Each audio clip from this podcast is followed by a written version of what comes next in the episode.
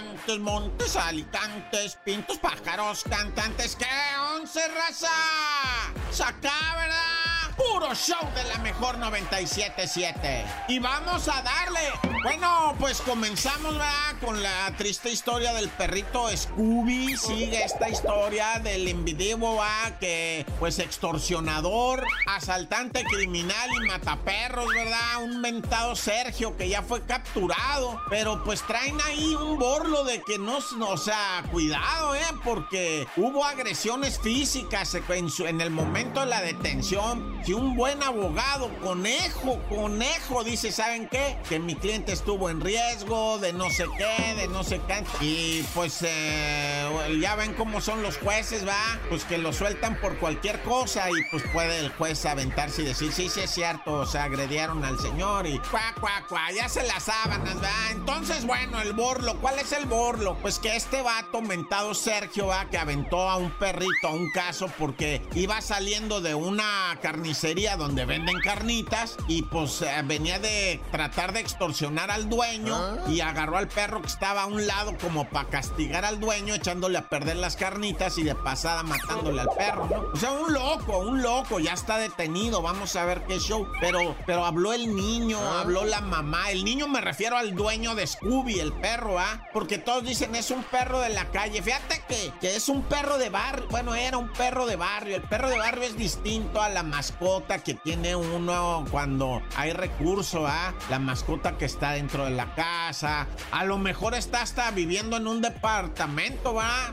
En veces sí. Otras, pues, o sea, no, el perro de azotea y el perro de patio y el perro de barrio son cosas distintas. Cuanto y más si decimos perro callejero, ¿ah? O sea, es, es, un perro que es de la calle, pero, pero buen rollo, pues. Y el Scooby era algo así, o sea, ten- dormía fuera de la casa, ¿verdad? Del niño. Pero ahí estaba con el niño siempre, ¿va? Y el niño presenció cómo aventaron a su perro para dentro del caso, güey. O sea, ese niño necesita mucha ayuda, la neta. O sea, para que él procese, entienda, ¿verdad? Que en la vida, pues están este tipo de personas que, que, que, pues como el mismo niño dijo, dijo el yo, yo, yo pienso que el señor es un loco, dijo el chamaquito, ¿ah? Y la señora, por ejemplo, dijo, casi le pego por mentiroso. Dice, yo creía que mi niño me estaba mintiendo, casi le pego, le iba a decir, ya deja de estar de mentiroso. Pero pues el chamaco estaba berreando, le decía, mamá, ven, vamos, porque me mataron a Scooby, lo aventaron a la cazuela de las carnitas.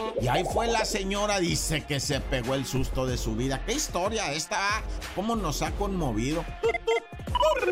Oye, ya nada más así brevecito, fíjate que tristemente, ¿verdad? Una italiana en Playa del Carmen fue asesinada por un sicario que llevaba órdenes y llevaba estrategia. O sea, una muchacha italiana viviendo en Playa del Carmen, 28 años más o menos, este que pues según testigos, va, era tranquila, no se metía con nadie y de repente un sicario llega y pum, la ejecuta directo de un tiro en la cabeza. El vato se tira a perder en una moto y después se encuentran la moto con la garra del vato, o sea, la, la, la prenda, va, que traía. O sea, esto estaba más que planeadísimo para matar a una chica italiana. Naya. ¡Corta! Montes, Montes, Alicantes, Pintos. Oye, vamos a las notas acá macabras, ¿no? Con el report del barrio. Hola, gente. Buenos días. Este es el show de la mejor. 97.7.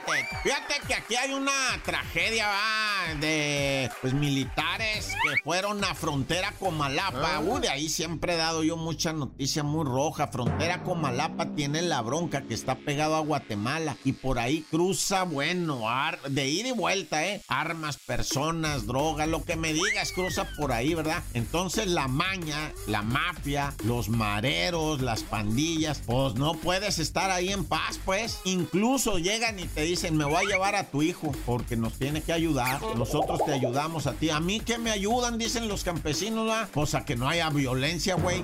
Uh, que la canción, no, pues Y entonces no sé cómo estuvo que llegó el ejército, ¿verdad? Andaban en patrullaje y no sé qué borlo y la gente no los quería dejar entrar. Dice, es que si los dejamos entrar a Comalapa, después vienen los malandros y nos regañan a nosotros y nos tablean y, y no querían dejar entrar al ejército y que se arma la fea, cosa fea, güey. El ejército mexicano tuvo que, o sea, los ciudadanos, o sea, es que el borlo es ese, pues, a los ciudadanos, o sea, los ciudadanos están, si no enfrento al ejército para que no entre, atrás de mí están los, los, estos, este, pandilleros y narcotraficantes y todo eso va presionándome para que yo no los deje entrar. Pues, ¿qué hacemos? O sea, no, no, o sea, está raro, pues, está raro. Yo sé que por ahí alguien ya tiene la ecuación matemática, ¿va?